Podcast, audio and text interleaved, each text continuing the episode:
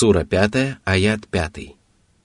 اليوم أحل لكم الطيبات وطعام الذين أوتوا الكتاب حل لكم وطعامكم حل لهم والمحصنات من المؤمنات والمحصنات من الذين أوتوا الكتاب من قبلكم والمحصنات من الذين أوتوا الكتاب من قبلكم إذا آتيتموهن أجورهن محصنين محصنين غير مسافحين ولا متخذي أخدان. ومن يكفر بالإيمان فقد حبط عمله وهو في الآخرة من الخاسرين. Всевышний еще раз возвестил о том, что благая пища является дозволенной, дабы разъяснить людям оказанную им милость и призвать их быть благодарными рабами и часто поминать своего Господа. Он позволил им питаться благами, в которых они испытывают острую нужду и которые могут принести им пользу. Аллах также позволил мусульманам есть животных, которые были зарезаны людьми Писания – это не относится к животным, зарезанным остальными неверующими, и мусульмане не имеют права употреблять их в пищу. Причина этого заключается в том, что люди Писания считают себя последователями пророков и приверженцами священных писаний, а известно, что все Божьи посланники запрещали совершать жертвоприношения кому-либо, кроме Аллаха, поскольку подобный поступок является проявлением многобожия. Иудеи и христиане признают, что совершать жертвоприношение кому-либо, кроме Аллаха, категорически запрещено, и поэтому мусульманам позволено есть мясо животных, которых они режут. Этим они отличаются от всех остальных неверующих. Доказательством того, что под едой людей Писания здесь подразумеваются зарезанные ими животные, является то обстоятельство, что зерновые и плоды людей Писания ничем не отличаются от зерновых и плодов остальных неверующих, и поэтому мусульманам разрешается есть зерновые и плоды, выращенные представителями любого вероисповедания. Кроме того, в этом откровении речь идет о еде, которая связана с людьми Писания. Это значит, что она стала едой благодаря тому, что они зарезали животное. Мы не можем сказать, что здесь речь идет о любой еде, которая принадлежит людям Писания, потому что даже мусульманам не позволено насильно отнимать у них еду. Затем Аллах сообщил, что еда мусульман также дозволена людям Писания. Это значит, что мусульманам разрешается делиться с ними едой. После этого Аллах позволил мусульманам жениться на свободных и целомудренных верующих женщинах, а также на свободных и целомудренных женщинах из числа людей Писания, то есть иудеев и христиан. Это откровение конкретизирует следующее высказывание Всевышнего. «Не женитесь на язычницах, пока они не уверуют». Сура 2, аят 221.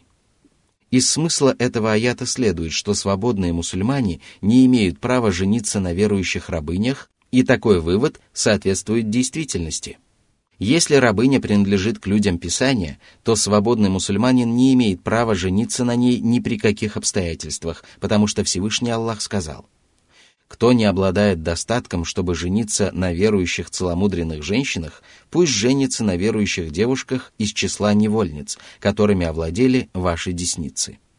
Сура 4, аят 25.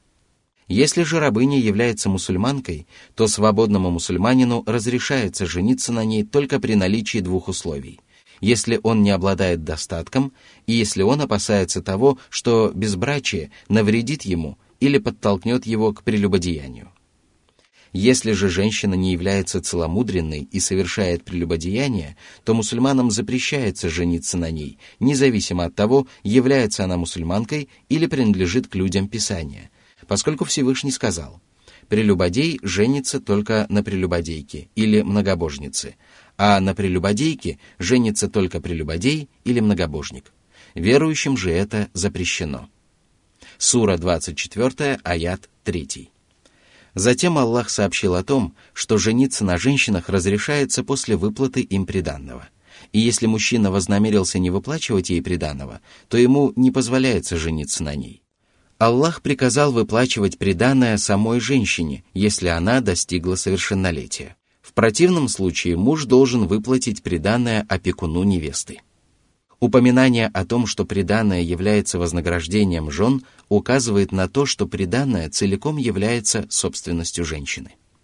Никто не имеет права присвоить его себе, если только женщина по доброй воле не передаст его своему мужу, опекуну или любому другому человеку. Затем Аллах приказал мужьям заботиться о целомудрии своих жен, избегая половой близости с другими женщинами. Наряду с этим Аллах запретил распутствовать, совершая прелюбодеяние с любыми женщинами и сожительствовать с любовницами.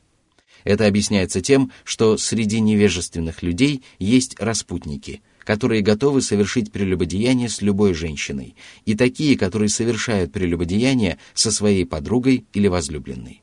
Всевышний Аллах сообщил, что все подобные поступки несовместимы с целомудрием и что вступающий в брак мужчина не должен быть прелюбодеем.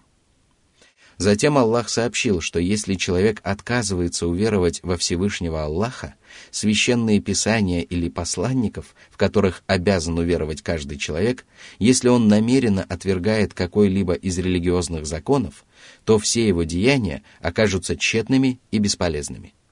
Однако это произойдет в том случае, если он умрет неверующим. В похожем откровении Всевышний сказал, «А если кто из вас отступит от своей религии и умрет неверующим, то его деяния окажутся тщетными как в этом мире, так и в последней жизни.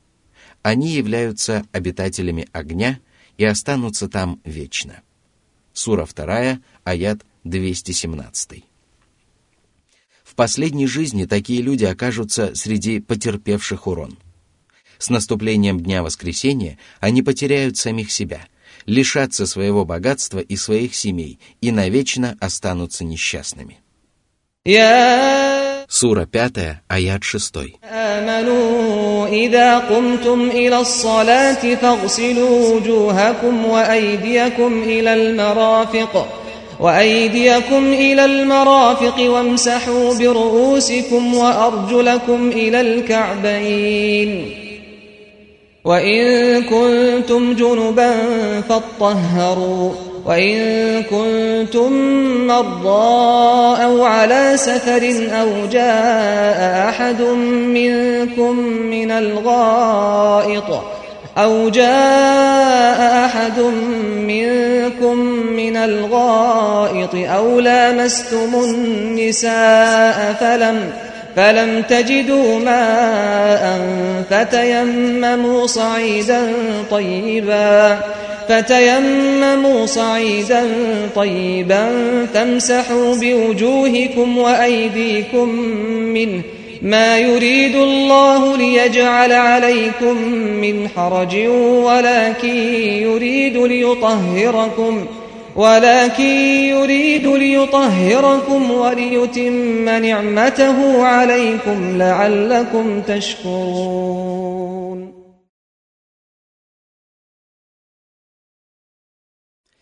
Этот великий аят содержит в себе множество предписаний, из которых мы постараемся перечислить те, которые нам позволит перечислить Аллах. Во-первых, выполнение всех перечисленных в этом откровении предписаний относится к обязательным требованиям веры, потому что этот аят начинается с обращения к уверовавшим. Это значит, что верующие обязаны поступать в соответствии с требованиями своей веры и выполнять то, что им приказано. Во-вторых, мусульманин обязан совершать намаз поскольку Аллах сообщил о том, что следует делать, когда встают на намаз. В-третьих, для совершения намаза необходимо намерение, потому что вставать на намаз можно только сознательно и с твердым намерением. В-четвертых, очищение является обязательным условием правильности намаза, потому что Аллах приказал очищаться перед намазом, а известно, что любое повеление считается обязательным предписанием, пока не доказано обратное. В-пятых, для очищения не обязательно, чтобы наступило время обязательного намаза, а достаточно намерения совершить намаз.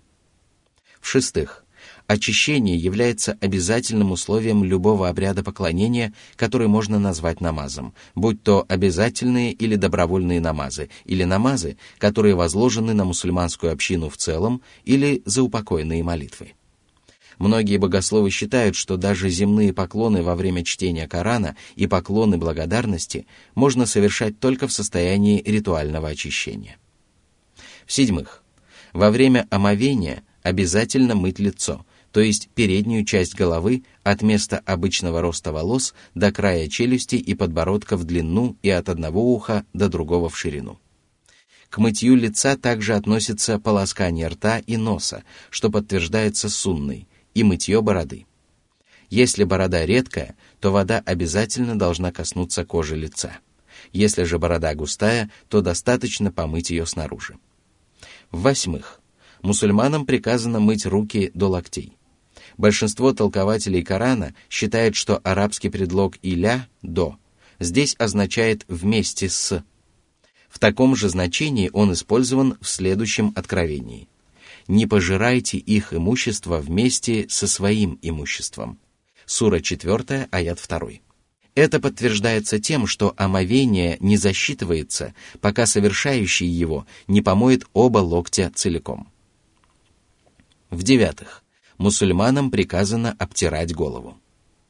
В-десятых, обязательно обтереть голову полностью, поскольку арабский предлог «би» здесь не означает того, что можно ограничиться обтиранием части головы.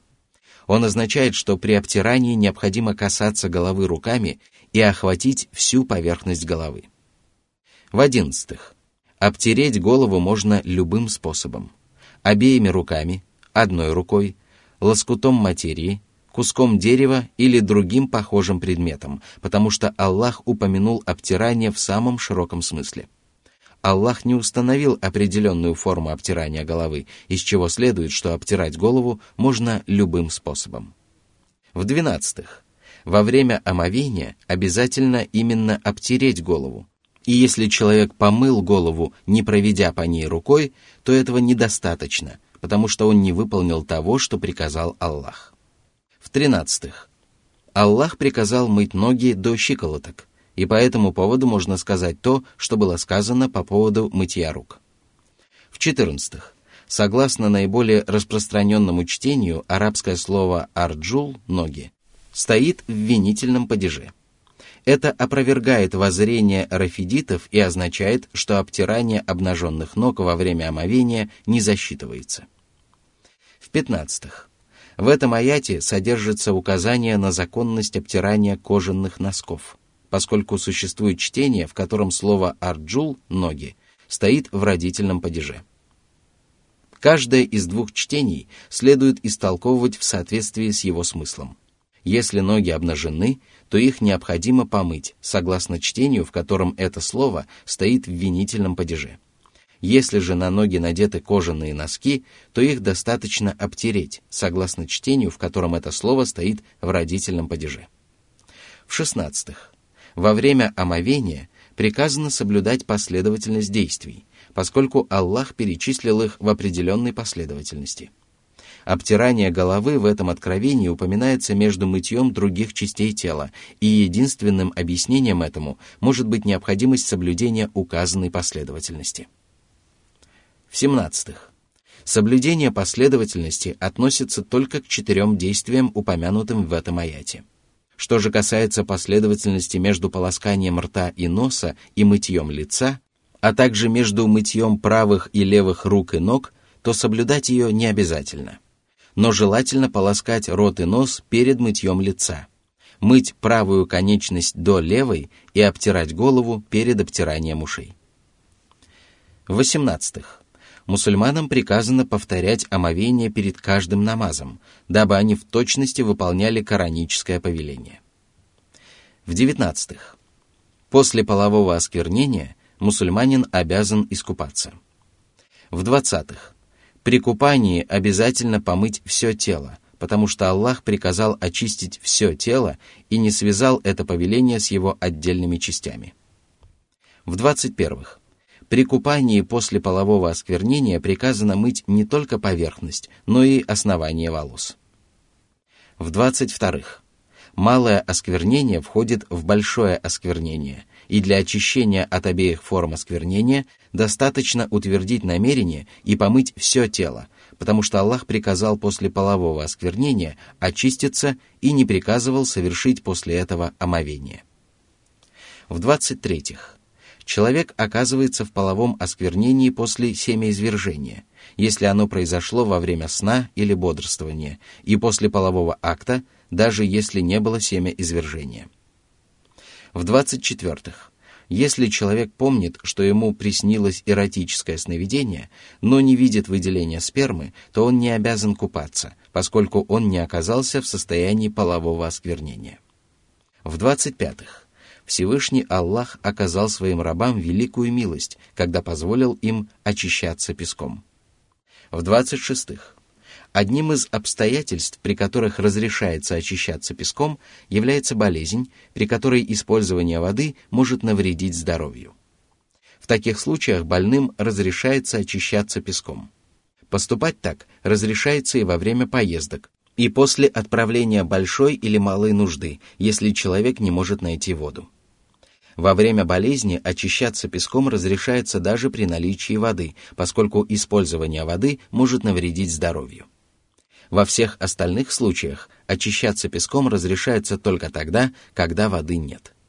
Это относится даже к тем, кто находится в месте постоянного проживания. В 27-х. Выделение из мочеиспускательного канала из заднего прохода делают омовение недействительным. В 28-х. Опираясь на этот аят, некоторые богословы утверждают, что омовение становится недействительным только после мочеиспускания и дефекации, и не становится недействительным после прикосновения к половым органам и некоторых других действий. В 29-х. При упоминании о неприятных и скверных вещах желательно пользоваться намеками, поскольку Всевышний назвал отправление естественной нужды возвращением из уборной.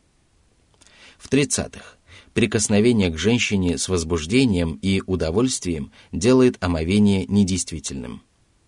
В 31-х. Отсутствие воды является обязательным условием законности очищения песком. В 32-х. Очищение песком становится недействительным, если появилась вода, даже если человек в это время совершает намаз, потому что Аллах позволил прибегать к нему только в отсутствии воды. В 33-х. При отсутствии воды после наступления времени намаза человек обязан отправиться на поиски воды поблизости, потому что не найти воду может только тот, кто искал ее. В 34-х. Если воды не хватает для очищения полностью, то ее необходимо использовать, и только после этого можно очищаться песком. В 35-х. Очищаться водой качества которой изменились в результате попадания в нее чистых и народных вещей, предпочтительнее, нежели очищаться песком. Такая вода остается чистой и пригодной для очищения, потому что, несмотря на изменение своих качеств, она остается водой, а Всевышний Аллах позволил очищаться песком только при отсутствии воды. В 36-х. При очищении песком необходимо иметь твердое намерение, потому что арабский глагол «таямама» означает намереваться, стремиться. В 37-х. Для очищения песком разрешается использовать песок или любой другой земляной грунт. Согласно этому толкованию, повеление обтирать землей лицо и руки объясняется тем, что чаще всего на поверхности земли имеются песок и пыль, которыми можно обтереть лицо и руки. Это можно объяснить также тем, что Аллах указал на наиболее предпочтительный поступок, и если есть возможность очиститься песком или пыльной землей, то лучше сделать это. В 38-х. Очищение нечистым песком является недействительным, поскольку очищаться следует только чистым песком. В 39-х. При очищении песком следует обтирать только лицо и руки, и нельзя обтирать остальные части тела. В сороковых обязательно обтирать все лицо целиком, но нет необходимости брать песок в рот, вдыхать его в нос и касаться им основания волос, даже если борода является редкой. В сорок первых. Обтирать руки следует до запястий, поскольку при упоминании о руках для дополнительных разъяснений имеются в виду только кисти рук. Если бы была необходимость обтирать руки до предплечий, то Аллах разъяснил бы это – как это сделано при описании порядка совершения омовения. В 42-х. Очищение песком избавляет человека от малого и большого осквернения и даже замещает удаление нечистот с тела, потому что Аллах позволил очищаться песком вместо очищения водой в самом широком смысле и не установил дополнительных условий. Однако большинство богословов считало, что удаление нечистот с тела нельзя возместить очищением песком, потому что в кораническом откровении речь идет только о различных формах осквернения. В 43-х. При очищении песком от большого и малого осквернения необходимо обтирать одни и те же участки тела, то есть только лицо и кисти рук. В 44-х. Для очищения от обеих форм осквернения достаточно один раз очиститься песком с соответствующим намерением, поскольку обсуждаемый нами аят имеет самый широкий смысл. В 45-х. Обтирать лицо и руки разрешается руками или каким-нибудь предметом. Аллах приказал обтирать эти части тела и не упомянул то, чем их следует обтирать, из чего следует, что обтирание их любым способом будет засчитано. В 46-х. Как и во время омовения, при очищении песком обязательно соблюдать последовательность, потому что Аллах упомянул обтирание лица перед обтиранием рук. В 47-х. Всевышний Аллах не сделал неспосланные законы тяжелыми и обременительными для нас. Напротив, Аллах смилостивился над своими рабами и пожелал очистить их и довести до конца свою милость к ним. В 48-х материальное очищение водой и песком дополняет духовное очищение посредством единобожия и искреннего покаяния. В 49-х. Очищение песком не приносит чистоты, которую можно ощутить или увидеть глазами. Это очищение является духовным и исходит из того, что человек выполняет повеление Всевышнего Аллаха. В 50-х рабу следует размышлять над мудростями и таинствами законов Аллаха, связанных с ритуальным очищением и остальными предписаниями, поскольку благодаря этому он может приумножить свои познания, лучше благодарить Аллаха и сильнее возлюбить его за то, что он установил законы, позволяющие рабам достичь больших высот. Сура 5, аят 7. واذكروا نعمة الله عليكم وميثاقه الذي واثقكم به إذ قلتم سمعنا وأطعنا واتقوا الله إن الله عليم بذات الصدور Всевышний приказал своим рабам поминать сердцем и устами духовные и мирские блага, которыми их одарил Аллах. Если человек постоянно помнит о них, то это побуждает его благодарить и любить Всевышнего Аллаха и переполняет его сердце осознанием его добродетели. Благодаря этому он приобретает духовное богатство, избавляется от самодовольства и удостаивается еще большей милости Аллаха. Всевышний также приказал помнить о завете, который Аллах заключил с верующими, то есть обещании, которое они дали ему – это не означает того, что они произнесли это обещание устами. Суть этого завета заключается в том, что, уверовав в Аллаха и его посланника, они взяли на себя обязательство повиноваться им. Они сказали, «Господи, мы услышали то, к чему Ты нас призываешь. Мы услышали коранические аяты и познали знамения, которые разбросаны по Вселенной. Мы вняли им так, что осознали их смысл и покорились им мы повинуемся Твоим приказам и не нарушаем Твоих запретов. Мы выполняем все предписания религии душой и телом.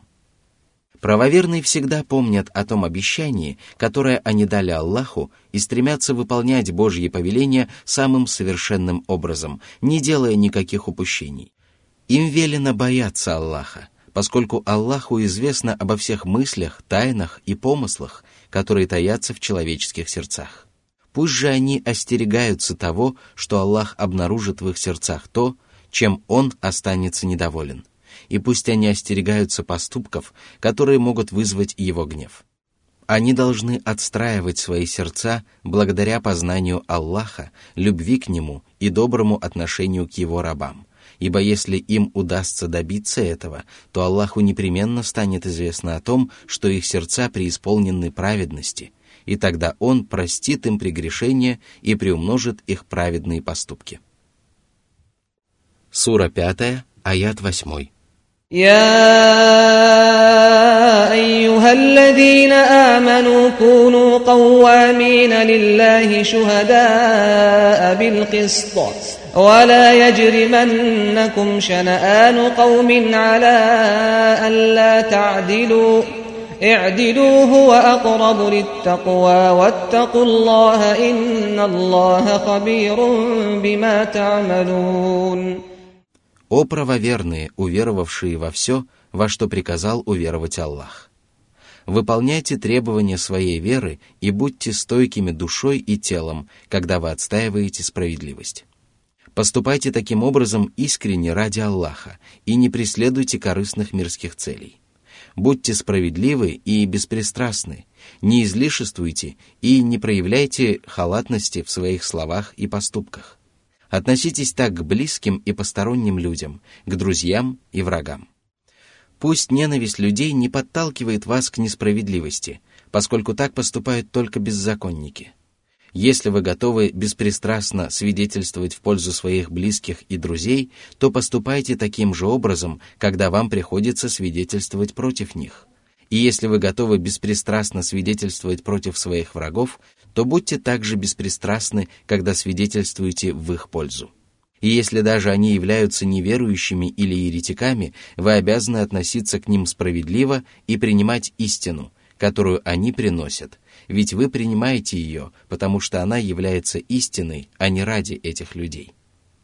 Вы не имеете права отвергать истину только потому, что ее произнес ваш недруг, поскольку такой поступок является несправедливым отношением к истине.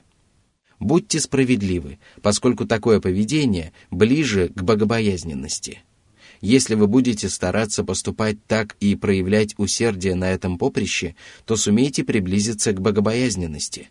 Если вы будете справедливы во всех делах, то ваша богобоязненность достигнет совершенства. Аллаху известно о ваших деяниях, и вы непременно получите воздаяние за свои добрые и злые, малые и большие поступки вы получите воздаяние как при жизни на земле, так и после смерти. Сура 5, аят 9.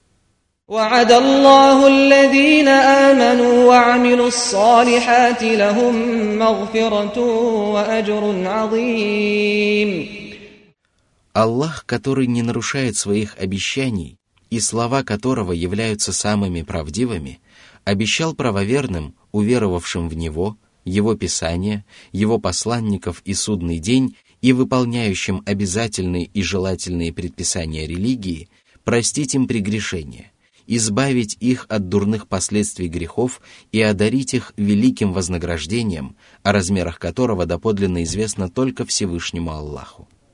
Всевышний по этому поводу сказал, «Ни один человек не знает, какие услады для глаз сокрыты для них в воздаянии за то, что они совершали. Сура 32, аят 17. Сура 5, аят 10.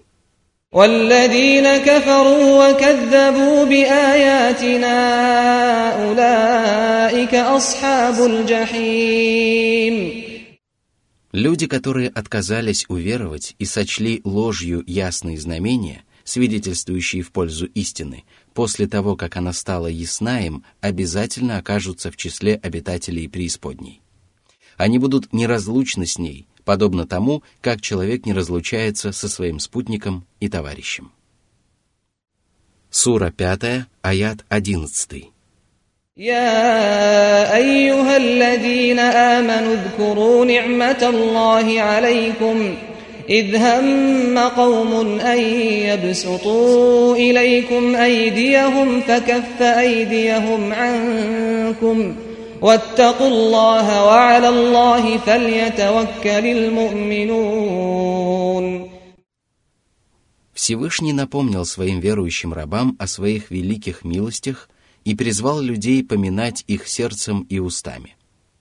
Если им удается разгромить врагов, захватить их имущество и земли и пленить некоторых из них, то они считают это Божьей милостью. Пусть же они знают, что Аллах также оказывает им милость, когда оберегает их от врагов и обращает их злые ухищрения против них самих. Враги всегда строят планы и полагают, что им удастся притворить их в жизнь. Если же им не удается добиться желаемой победы над правоверными, то это можно назвать победой правоверных и помощью от Аллаха. Правоверные должны благодарить Аллаха за такую помощь, поклоняться Ему и поминать Его. Это откровение касается всех неверующих, лицемеров и тиранов, которые намереваются причинить зло правоверным мусульманам, но не добиваются своей цели потому, что Аллах оказывает мусульманам поддержку. Этот аят распространяется на каждого из них. Затем Аллах приказал верующим молить Аллаха о помощи в борьбе с противником и во всех остальных начинаниях.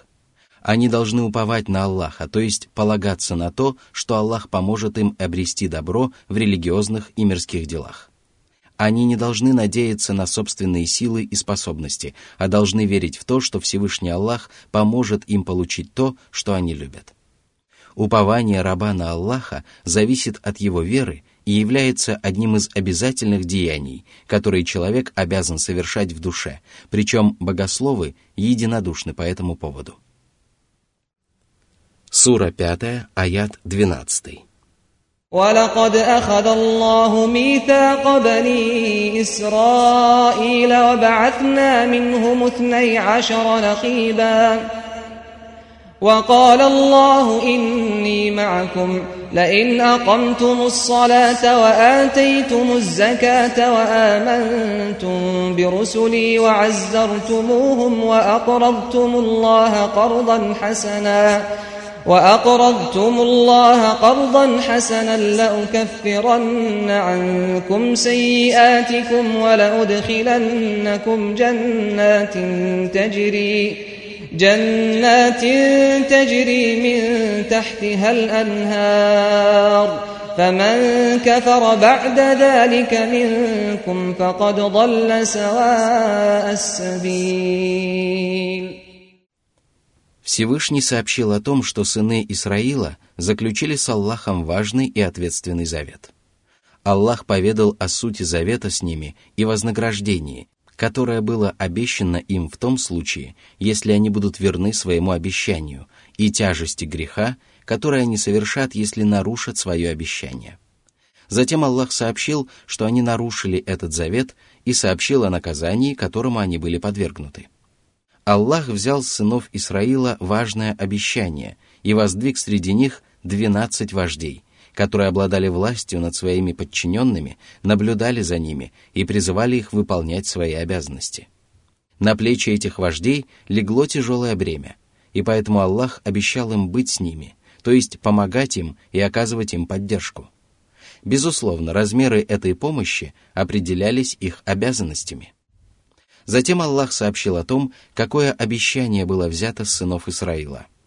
Им было приказано на протяжении всей жизни совершать намаз душой и телом, выполняя все необходимые предписания, а также выплачивать закят тем, кто имеет право на пожертвование. Наряду с этим они должны были уверовать во всех Божьих посланников, самым лучшим и самым достойным из которых является пророк Мухаммад. Им было приказано помогать посланникам, то есть относиться к ним с уважением, оказывать им должное почтение и повиноваться им надлежащим образом. Им также было велено одолжать Аллаха прекрасным займом, то есть делать добро и раздавать милостыню с чистым намерением из заработка, приобретенного дозволенным путем. Им было обещано, что если они будут выполнять эти обязанности, то Аллах непременно простит им прегрешения и введет их в райские сады, в которых текут ручьи.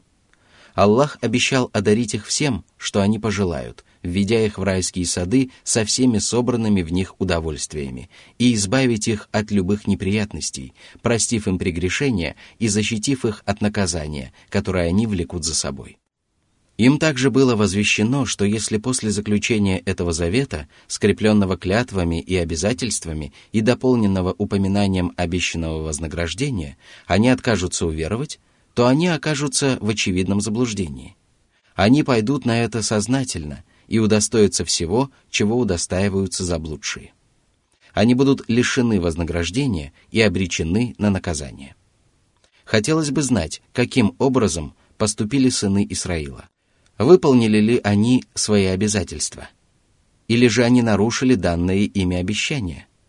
Словно отвечая на эти вопросы, далее Аллах разъяснил, что они нарушили завет со своим Господом. Всевышний сказал. Сура 5, аят 13. فبما نقضهم ميثاقهم لعناهم وجعلنا قلوبهم قاسية يحرفون الكلم عن مواضعه ونسوا حظا مما ذكروا به. ولا تزال تطلع على خائنة منهم إلا قليلا منهم ۖ. فاعف عنهم واصفح إن الله يحب المحسنين.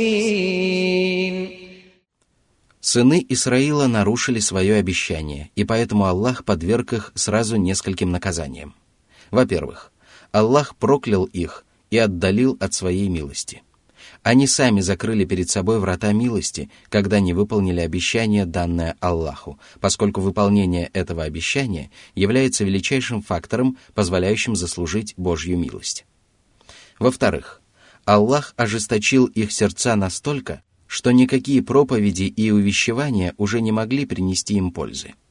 Божьи знамения и назидания не воздействовали на них – Горячие призывы не пробуждали в них никакого желания, а устрашающие речи не вселяли в них страха. Это является одним из величайших наказаний, которым только может быть подвергнут раб, поскольку его сердце оказывается в таком состоянии, когда даже верное руководство и добрые наставления не приумножают в нем ничего, кроме зла. В-третьих, они подверглись искушению и принялись искажать слова Аллаха и тот смысл, который в них возложили Аллах и его посланник. В-четвертых, они забыли большую часть того, что им было сообщено. Это означает, что они предали забвению и потеряли многое из того, что было неспослано в Торе, и того, что было внушено пророку Мусе. Аллах заставил их забыть многое из этого в наказание за то, что они натворили. Это также означает, что они перестали выполнять неспосланные предписания и не были вдохновлены на выполнение возложенных на них обязанностей.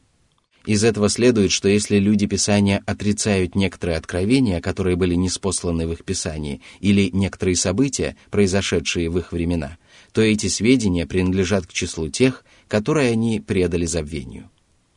В-пятых, они были обречены всегда совершать предательские и вероломные поступки – они изменяют Аллаху и предают Его, верующих рабов. Одним из самых ужасных проявлений их измены и предательства является сокрытие истины от тех, кто относится к ним с доверием.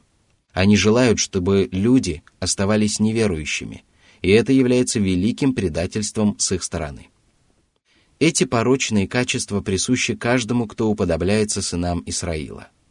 Если человек не совершает того, что ему приказал совершать Аллах, и не выполняет взятых на себя обязательств, то он обрекает себя на проклятие. Его сердце становится черствым, и он уступает искушению и начинает искажать слова своего Господа. Аллах не помогает ему найти прямой путь, и он забывает многое из того, чем его увещевали. А наряду с этим такой человек обязательно оказывается предателем и изменником. Мы же просим Аллаха уберечь нас от этого. Всевышний Аллах назвал религиозные назидания долей, потому что они действительно являются самой славной частью того, что выпадает на долю человека. Все остальные блага являются мирской долей человека.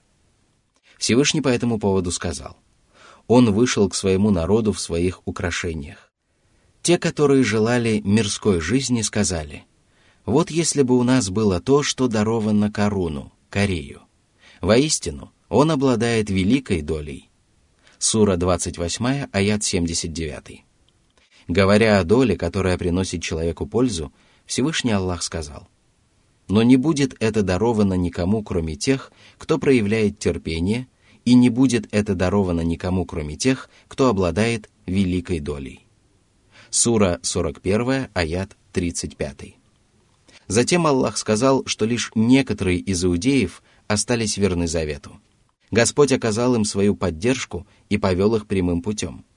Затем Аллах приказал своему посланнику прощать им обиды и оскорбления, которые они наносили ему и которые можно было простить им, потому что подобное великодушие является добродетелью, а ведь Аллах любит творящих добро.